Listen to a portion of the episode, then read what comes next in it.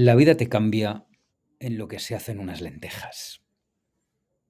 Hay un universo distinto a este, prácticamente igual, en el que yo no escribo una carta todas las semanas.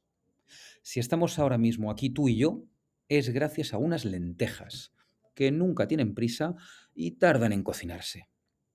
Le debemos este rato que pasamos juntos a que los domingos yo antes cocinaba. Y las lentejas te regalan un tiempito que puedes pasar mirando el fuego o tecleando. Si lo piensas, es tremendo. Una tarde de invierno me dio por poner unas lentejas en remojo y años después estamos aquí hablando de correr mal, de comer bien, de barras sabrosas, de Madrid a todo lo que da, de bollitos y de café bien hecho. Esto Marvel lo cuenta como el multiverso, pero al final es un poco lo mismo. La vida no te cambia porque sí. O no solo. Hay terremotos que tienen causas clarísimas, gatillos perfectamente identificables en el calendario. Hay decisiones que tomamos, un día preparas un guiso y estás empujando la primera ficha de un dominó. Si repaso el calendario de los últimos años, sé perfectamente en qué momentos me tengo que parar para encontrar la pistola humeante de un cambio fundamental en mi vida. Lo sé porque los provoqué yo o porque aplaudí un gesto ajeno. Lo sé porque la luz se puso en marcha porque yo quise. La vida, a mejor, no te cambia porque sí. Te cambia porque un día decides aprovechar la media horita que tardan en cocinarse unas lentejas. Un gesto pequeño que abre un escenario, la posibilidad de una estampida alucinante. Lo del multiverso de Marvel, pero aquí, entre tú y yo. Yo suelo buscar uno de estos trampolines entre universos cuando me noto demasiado cómodo en mis rutinas. Miro la agenda, busco los huecos, coloco los explosivos. No tengo claro lo que va a pasar.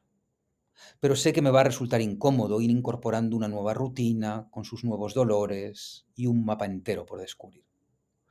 Lo hago porque no me encanta estar confortable demasiado tiempo seguido. Me aterra convertirme en alguien aún más gilipollas, así que dinamito una presa o derribo un puente para ver hasta dónde llega la corriente, por dónde sale un camino nuevo. Lo que sé es que saldrá bien, saldrá bien, porque hay pocas satisfacciones mejores que medir los efectos de un cambio que has sembrado tú.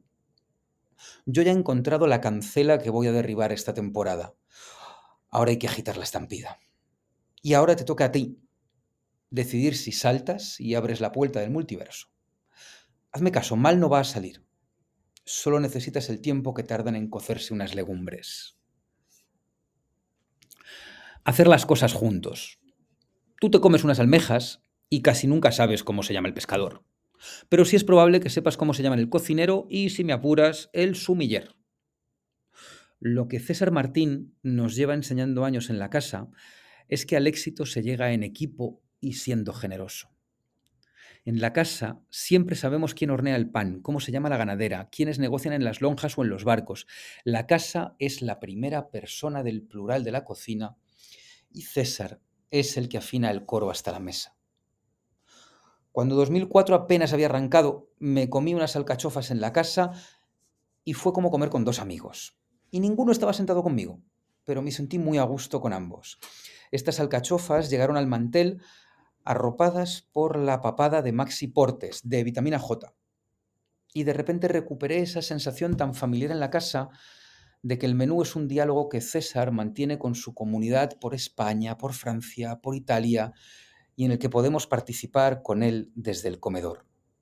Todavía no me había levantado de la silla cuando, gracias a Instagram, ya estaba charlando con César y con Maxi. ¿Ves? Comer bien es también participar de una conversación en la que se aprende.